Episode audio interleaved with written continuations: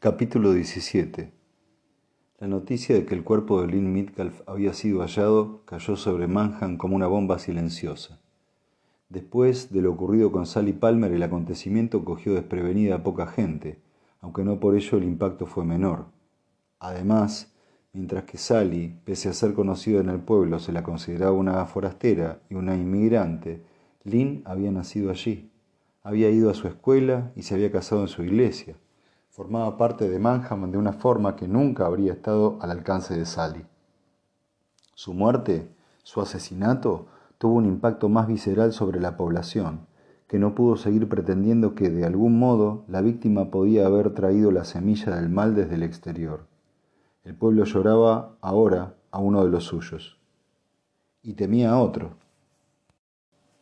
Ya nadie dudaba de que algo atroz estaba ocurriendo en Manhattan. Que algo así le sucediera a una mujer era terrible, que le sucediera a dos, er, eh, que le sucediera a dos en tan breve espacio de tiempo era algo inaudito. De repente el pueblo volvía a ser noticia. Manham volvía a ser el centro de atención, una especie de accidente de tráfico colectivo que la gente se queda mirando embobada al pasar. Como cualquier víctima, al principio el pueblo reaccionó con perplejidad y escepticismo, luego con resentimiento, después con ira a falta de otra vía para liberarla, Manham cerró sus frustraciones en los forasteros atraídos por la desgracia. No contra la policía, aunque el resentimiento ante su impotencia empezaba a ser palpable. La prensa, sin embargo, no gozaba de la misma inmunidad. A ojos de muchos, el entusiasmo de los medios no solo se interpretó como una falta de respeto, sino incluso como desprecio.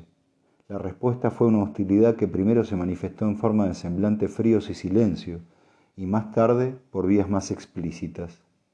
En los días siguientes el equipo de los periodistas se extravió o sufrió misteriosos daños. Aparecieron cables cortados, neumáticos pinchados, depósitos de gasolina rellenos de azúcar. Una periodista en cuyos maquillados labios estaba permanentemente estampada una sonrisa, al parecer inconveniente, llegó incluso a necesitar puntos de sutura al recibir una pedrada que le abrió una brecha en la cabeza.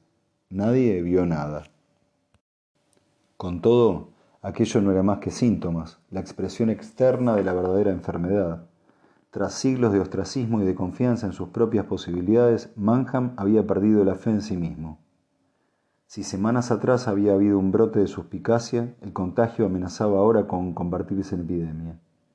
Los antiguos feudos y las viejas rivalidades adquirieron una dimensión más siniestra. Una noche se formó una batalla campal entre tres generaciones de dos familias distintas a causa del humo de una barbacoa. Otra mujer llamó a la policía en pleno ataque de histeria y más tarde se descubrió que su acosador era un vecino que había salido a pasear el perro. Dos casas sufrieron desperfectos por lanzamiento de ladrillos. En un caso por una supuesta afrenta, en el otro nadie fue capaz de determinar la causa, ni siquiera de admitirla. Pese a todo, un hombre ganaba preeminencia de día en día. Scarsdale se había convertido en la voz de Manham. Todos los vecinos le giraban la espalda a la prensa, pero él no tenía empacho en comparecer ante cámaras y micrófonos. Se dedicó a enfrentar entre sí a las distintas partes.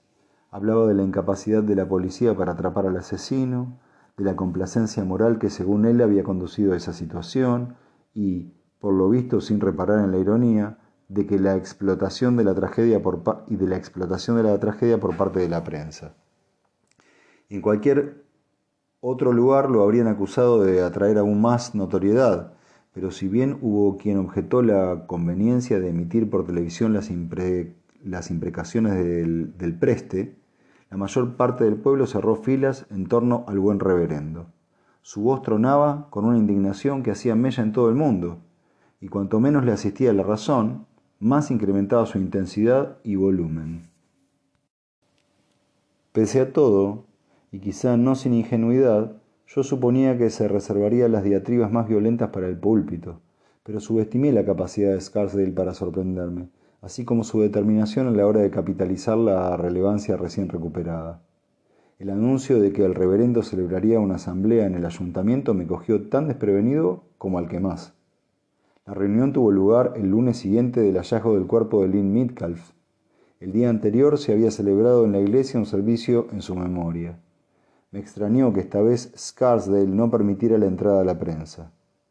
Con un punto de cinismo me pregunté si lo habría hecho por consideración hacia la desconsolada familia o por contrariedad de los periodistas. Al llegar al ayuntamiento me di cuenta de que mi sospecha estaba fundada. El ayuntamiento era un edificio bajo y práctico, algo apartado de la plaza del pueblo. Por la mañana, al pasar por delante del camino al laboratorio, había visto a Scarsdale en el jardín, dando órdenes a Tom Mason. El olor de la hierba recién cortada perfumaba el aire y los tejos habían sido podados con esmero. El viejo George y su nieto habían tenido trabajo. Incluso él, incluso el ya de por sí impecable césped de la plaza del pueblo había sido cortado de nuevo para que la zona bajo el castaño y en torno a la piedra del mártir estuviera perfecta. A mí me extrañaba tanta molestia para beneficio del pueblo. Excluida del servicio fúnebre, la prensa había fijado su atención en la asamblea, aunque más que una asamblea, aquello parecía una rueda de prensa, según pude comprobar al entrar en el ayuntamiento. Robert Sutton estaba de pie justo en la entrada, como si custodiara la puerta, mientras sudaba y respiraba con dificultad. Me saludó con un sobrio movimiento de cabeza, claramente consciente de que yo no gozaba de la simpatía de Scarsdale. Dentro estaba abarrotado de gente y hacía calor. En el extremo de la sala había una pequeña tarima con una mesa sostenida con caballetes y dos sillas. Frente a una de ellas se había colocado un micrófono. En el suelo, frente a la tarima, había varias hileras de sillas de madera plegables, con espacios libres a los lados y al fondo para las cámaras de televisión y los periodistas. Los asientos estaban todos ocupados cuando llegué, pero vi a Ben de pie en una esquina donde quedaba algo de espacio así que me abrí paso hasta él. No esperaba verte por aquí, dije escrutando a la gente de la sala. Me apetecía saber qué tiene que decir ese cabrón miserable, a ver con qué chorradas nos vienen hoy. Ben le sacaba una cabeza a la mayoría de los presentes. Me fijé en que varios de los cámaras lo miraban, pero ninguno se decidía a probar suerte para entrevistarlo, o tal vez no quisieran arriesgarse a perder su posición. Parece que no hay nadie de la policía, comentó Ben. Pensaba que por lo menos harían acto de presencia. No los han invitado, contesté. Mackenzie me lo había dicho antes. No estaba de acuerdo, pero la decisión de no interferir venía de arriba. Solo vecinos de Manham. Tiene gracia. Muchos de estos vecinos no me suenan de nada, dijo Ben dirigiendo la vista a las cámaras y los micrófonos. Suspiró y se abrió el cuello de la camisa. Por Dios, qué calor hace aquí. Tomemos una pinta después, ¿sí? Gracias, pero no puedo. ¿Alguna visita de última hora? No, es que he quedado con Jenny, la chica del pub. Ya me acuerdo, la maestra, dijo él con una sonrisa. Últimamente quedáis mucho, ¿no? Noté que me sonrojaba como un adolescente. Solo somos amigos. De acuerdo. Me alegré de que él mismo cambiara de tema. Creo que quiere hacerse de rogar, dijo Ben consultando la hora. ¿Qué crees que estará tramando? Pronto lo averiguaremos, contesté. En ese momento se abrió una puerta que daba a la tarima, pero el que apareció no fue, no fue Scarsdale, sino Marcus Midcalf. En la sala se hizo un silencio absoluto. El marido de Lynn Midcalf tenía un aspecto deplorable. Era corpulento, pero el dolor parecía haberlo consumido. Llevaba un traje arrugado y caminaba con paso cansino, como si algo le doliera por dentro. Al ir a visitarlo después de que la policía le diera la noticia, parecía no haber reparado siquiera en mi presencia. No había querido sedantes, algo de lo que no podía culparlo. Hay heridas cuyo dolor no puede mitigarse, e intentarlo no hace más que empeorar las cosas. Sin embargo, al verlo entrar en la asamblea me pregunté si no se habría tomado algo. Parecía aturdido, fuera de sí, un hombre atrapado en una pesadilla. Scarsdale apareció en escena detrás de Marcus. Todo seguía en silencio y sus pasos resonaban contra las tablas de madera. Al llegar junto a la mesa, el reverendo puso la mano sobre el hombro del joven en un gesto de consuelo, o de supremacía, como no pude evitar pensar. Sentí un aguijonazo de disgusto al ver que la presencia del marido, al ver la presencia al ver que la presencia del marido La última víctima daría mayor credibilidad a cualquier cosa que el reverendo pudiera decir. Scarsdale lo ayudó a sentarse en una de las sillas. Me fijé en que era la que no tenía micrófono. Antes de tomar su asiento esperó a que Marcus estuviera sentado. Dio un golpecito al micrófono para asegurarse de que funcionaba y luego escrutó el auditorio. Gracias a todos por... El micrófono se acopló y el reverendo se interrumpió haciendo una moca de fastidio. Gracias a todos por venir. Son momentos de luto y en circunstancias normales lo habría respetado. Desgraciadamente las circunstancias no tienen nada de normal. Amplificada su voz sonaba más grandilocuente de lo habitual. Mientras hablaba, el marido de Lynn Mitcalf contemplaba la mesa como si no hubiera nadie más en la sala. Seré breve. Aunque lo tengo que decir, aunque lo que tengo que decir nos concierne a todos, concierne a todos los vecinos del pueblo. Solo os pediré que me escuchéis antes de hacer preguntas. Scarsdale no miraba a los periodistas al hablar, pero era evidente que el último comentario iba dirigido a ellos. Dos mujeres a, a las que todos conocemos han sido asesinadas, continuó. Por mucho que nos cueste aceptarlo, no podemos seguir negando el hecho de que lo más probable es que el autor sea alguien del pueblo. Como hemos podido comprobar, la policía es incapaz de dar los pasos necesarios para su captura. O tal vez no le interese. El caso es que no podemos seguir de brazos cruzados mientras más mujeres son raptadas y asesinadas. Con una preocupación premeditada, exagerada casi, Scarsdale hizo un gesto en dirección al hombre sentado junto a él. Todos sabéis la pérdida que ha sufrido Marcus y la pérdida que han sufrido los familiares de una esposa al serles arrebatada su hija, su hermana. La próxima vez podría tratarse de vuestra esposa, o vuestra hija, o vuestra hermana. ¿Hasta cuándo seguiremos sin hacer nada mientras continúan estas atrocidades? ¿Cuántas mujeres tienen que morir? ¿Una? ¿Dos? ¿Más? Observó el auditorio como a la espera de una respuesta. Nadie dijo nada. Dándose la vuelta, Scarsdale le susurró algo al marido de Lynn Midcalf. El hombre pestañeó como si acabara de despertarse y lanzó una mirada inexpresiva a la sala llena de gente. Tú tienes algo que decir, ¿verdad, Marcus? dijo el reverendo acuciándolo y colocando el micrófono adelante. Marcus volvió en sí. Parecía embrujado. Ha matado a Lynn. Ha matado a mi esposa. Ha... La voz le falló y las lágrimas empezaron a resbalarse por las mejillas. Hay que pararlo, tenemos que encontrarlo y... y... Scarsdale le puso una mano en el brazo, no sé si para consolarlo o para contenerlo. Con una expresión de satisfacción beatífica en el rostro, el reverendo volvió a apoderarse del micrófono. Todo tiene un límite, dijo con tono razonable y mesurado. Todo tiene un límite, repitió golpeando la mesa para añadir énfasis. No podemos seguir esperando sentados. Dios nos está poniendo a prueba. Ha sido nuestra debilidad, nuestra complacencia, lo que ha permitido que esta criatura con aspecto humano se esconda entre nosotros y nos golpee con impunidad y desprecio. ¿Y por qué?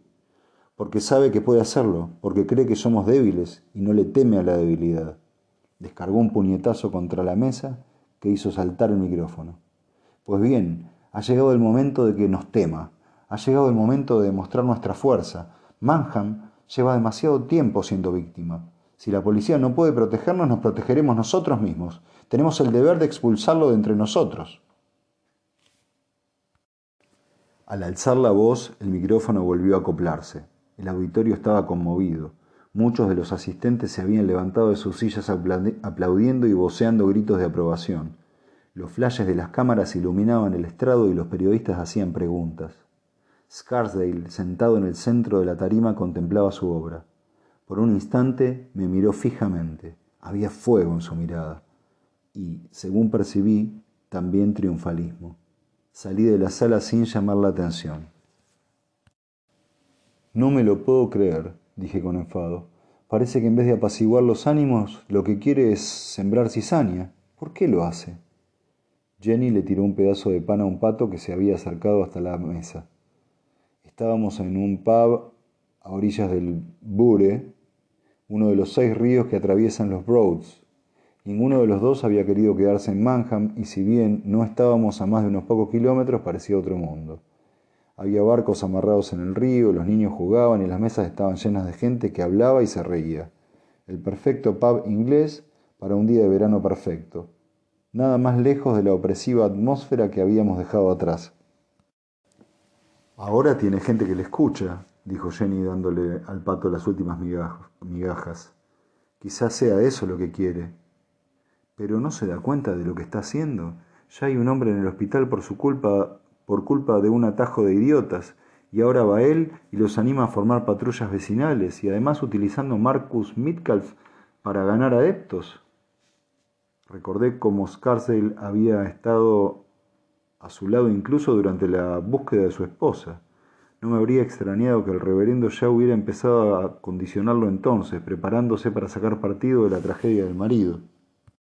Lamentaba no haber hablado con Marcus tras la desaparición de Lynn. No había querido interferir en su dolor, pero no puedo negar que también me había dejado llevar por cierto egoísmo. Verlo me habría recordado mi propia pérdida, pero al mantenerme al margen había dejado vía libre para que Scarsdale ejerciera su influjo. Y él, no había desaprovechado la oportunidad. ¿Crees que eso es lo que quiere? ¿Que haya crispación? preguntó Jenny. Ella no había asistido a la asamblea, decía que no le parecía que llevara viviendo en el pueblo el tiempo suficiente como para tomar parte, aunque creo que también influyó el hecho de no querer encontrarse con toda la gente que la miraba por encima del hombro. Es la impresión que me ha dado. No sé si. no sé ni por qué me asombro. Los tormentos del infierno dejan más huella que lo de poner la otra mejilla. Además lleva años celebrando misa en una iglesia vacía. Ahora no quiere perder la oportunidad de decirnos que ya nos lo había advertido. Me parece que no es el único que está un poco sobreexcitado. No me había percatado del mal humor que me provocaba hablar de Scarsdale. Perdona, es que me preocupa que alguien haga alguna estupidez. De todos modos, poco puedes hacer. No eres la conciencia del pueblo. Hablaba como si algo la distrajera. Pensé que durante toda la tarde había estado bastante callada. Observé su perfil, la línea de pecas en las mejillas y la nariz, el fino vello de sus brazos, blanqueado por el sol sobre su piel morena. Miraba hacia la distancia, sumida en algún diálogo interior. ¿Pasa algo? le pregunté.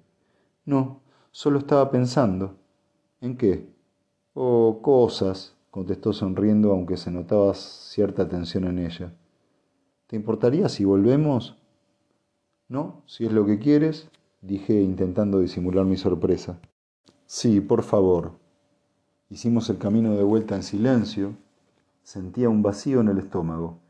Me maldije por haberle soltado todo aquel discurso sobre Scarsdale. Sin duda había sido eso lo que le había aburrido. Genial, lo has estropeado todo. Felicidades.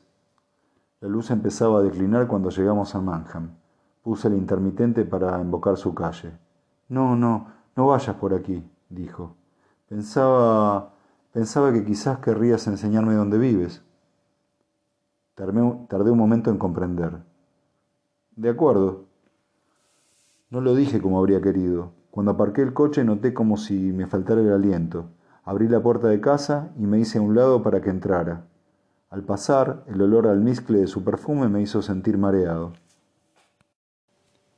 Entró en el pequeño salón. Estaba igual de nerviosa que yo. ¿Te apetece tomar algo? Sacudió la cabeza. Era una situación tensa. Haz algo, pero no podía. Había poca luz y no podía verla bien, solo sus ojos que brillaban en la penumbra. Nos miramos el uno al otro sin movernos. Cuando habló, lo hizo con voz temblorosa. ¿Dónde está el dormitorio? Cuando empezamos, Jenny estaba insegura, tensa y temblaba. Poco a poco empezó a relajarse y yo también. Al principio, el recuerdo quiso imponer sus formas, texturas y olores. Al final, el presente logró prevalecer y barrió todo lo demás. Al terminar, Jenny se quedó tendida junto a mí, hecha un ovillo. Yo respiraba acompasadamente. Sentí sus manos acercándose a mi cara explorando los húmedos surcos que corrían por ella. ¿David? No es nada, es que... Ya lo sé, no pasa nada. Y era verdad, me reí, la abracé y la tomé por la barbilla. Nos besamos, un beso largo, lento, y sin darme cuenta mis lágrimas se secaron cuando volvimos a estrecharnos. En algún momento de esa misma noche, mientras estábamos juntos en la cama, al otro lado del pueblo, Tina creyó oír un ruido en el jardín de la parte trasera. Al igual que Jenny, no había asistido a la asamblea. En vez de ello, se había quedado en casa en compañía de una botella de vino blanco y una tableta de chocolate. La intención era esperar despierta que Jenny volviera. Estaba impaciente por saber qué tal había ido la velada. Pero en cuanto acabó el DVD que había alquilado, empezó a bostezar y, decidió irse a la cama. Al apagar el televisor, oyó algo afuera. Tina no era estúpida. Corría suelto un asesino que ya había cobrado la vida de dos mujeres, así que no abrió la puerta, sino que cogió el teléfono, encendió la luz, se acercó a la ventana. Teléfono en mano, a punto de llamar a la policía, echó un vistazo al jardín. Nada. La noche era clara, la luna llena, la luna llena lo iluminaba todo, ni el jardín ni el prado al otro lado del vallado se veían indicios de peligro. No obstante, siguió mirando hasta convencerse de que todo había sido fruto de su imaginación. No fue hasta la mañana siguiente que vio lo que había fuera. En el centro del jardín había un zorro muerto. Por la posición en que estaba se diría que lo habían colocado a conciencia. De haber sabido lo de las alas de cisne, lo del pato o lo del resto de los animales muertos con que el asesino solía decorar y elaborar sus creaciones, Tina no habría hecho lo que hizo a continuación. Pero como no lo sabía, hizo lo que cualquier otra persona quería en el campo, recoger el zorro y tirarlo a la basura. A juzgar por las heridas, seguramente se había arrastrado hasta allí tras ser atacado por un perro, pensó ella. O tal vez lo hubieran atropellado. Quizá lo hubiera comentado a, quizá se lo hubiera comentado a Jenny sin darle mayor importancia, y entonces Jenny me lo habría dicho a mí. Pero Jenny no había vuelto a casa esa noche. Estaba todavía en la mía y cuando Tina volvió a verla, la conversación naturalmente giró en torno a los temas que nada tenían que ver con animales muertos. De modo que Tina no le mencionó a nadie lo del zorro. No fue hasta días después, cuando su significado se hizo obvio, que recordó el incidente. Y para entonces ya era demasiado tarde.